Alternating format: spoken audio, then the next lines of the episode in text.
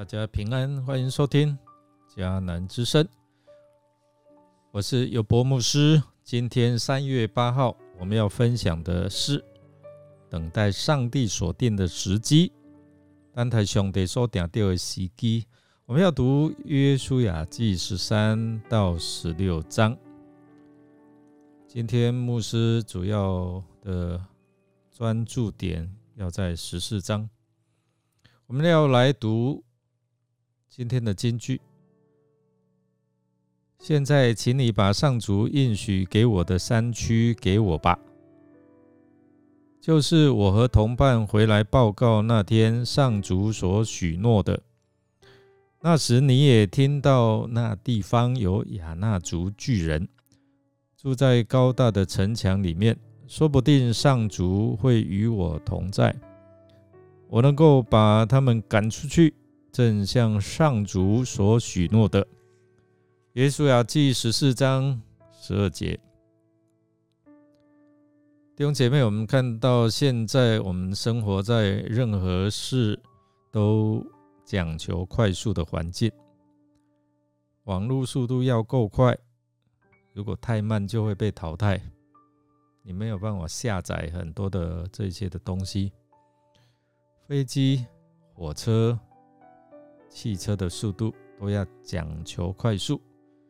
因为越快速越节省时间，连吃饭也要快，有快餐，有快速的啊这样的一个啊购买，所以就有得来速。你汉堡、薯条、饮料不用下车，你就可以购买，拿了就走。很多人想要快速成功。梦想一夜致富啊，结果呢，惨遭诈骗。那些一步一步努力打好基础往上爬的人，则是被认为死脑筋。加勒他是一个懂得等待上帝时机的人。四十五年前，加勒和约书亚同为十二位探子中的一员。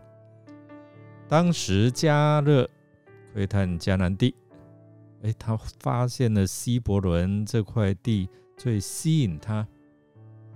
虽然这块地比起北部的土地较为贫瘠，但是它具有战略地位，易守难攻。当其他十位探子都说不可能啊，那一些的地方哦。住着巨人，我们就好像蚱蜢一样，不可能征服他们的。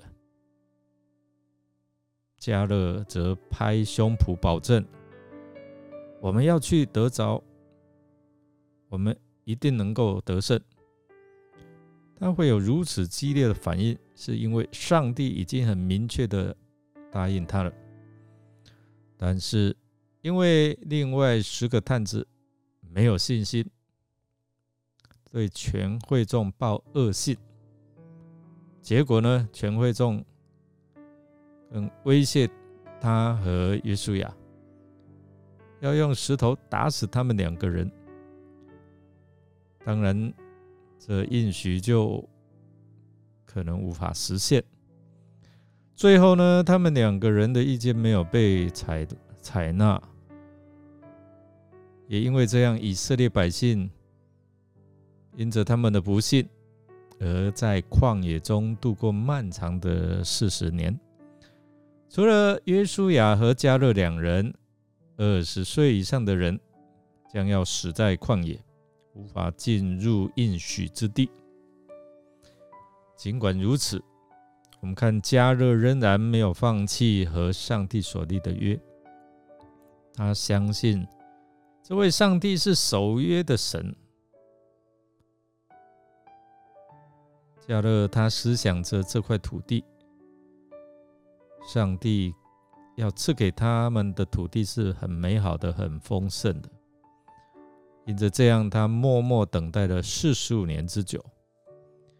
在等待上帝应许的时候，总会有许多因素妨害我们。所以长时间的等待真的不容易啊！弟兄姐妹，你有什么上帝要给你的应许，而且而你等待了很久，你是否继续等待呢？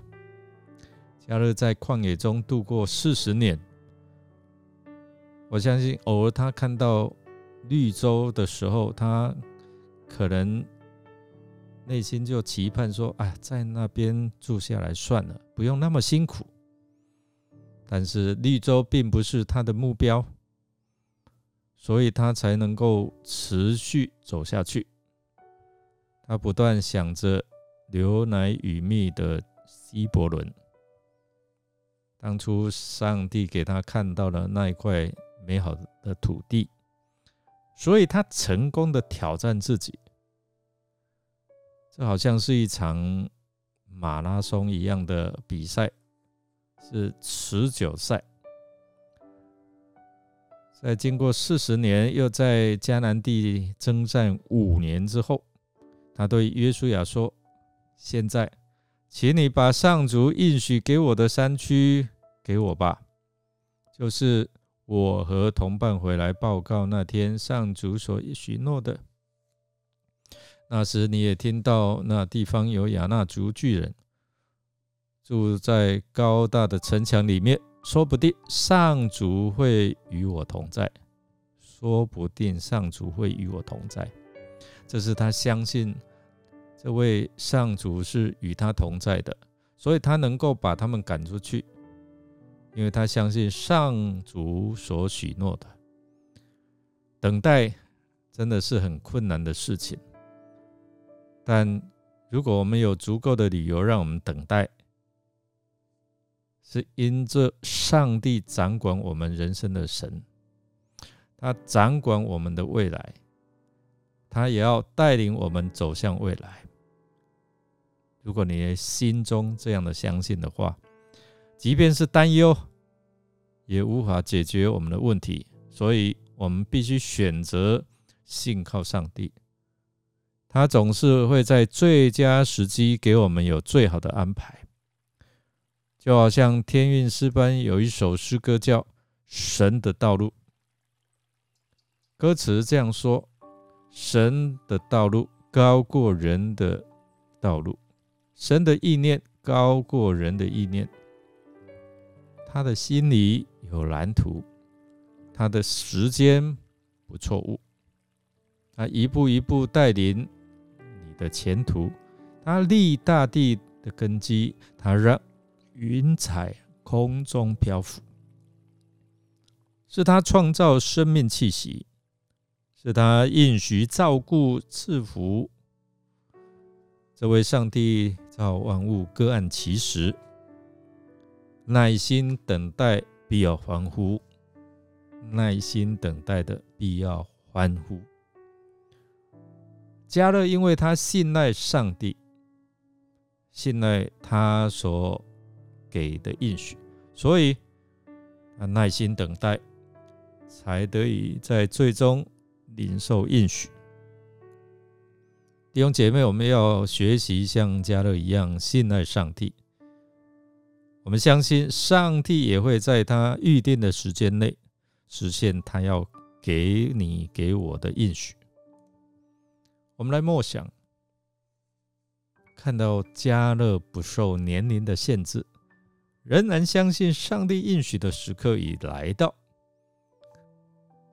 耐心等待，并且勇敢要去得地为业。这对你有何感想呢？让我们一起来祷告。亲爱的天父上帝，我相信你是守约施慈爱的上帝，你的应许在基督耶稣里都是确实的。所以我要选择信靠你，我要耐心等候你所预定的时刻。我相信你的时刻一到，应许必定成就。求主帮助我越过等待的痛苦时刻，并勇敢踏出信心的脚步。我这样祷告，是奉靠主耶稣基督的圣名求，阿门。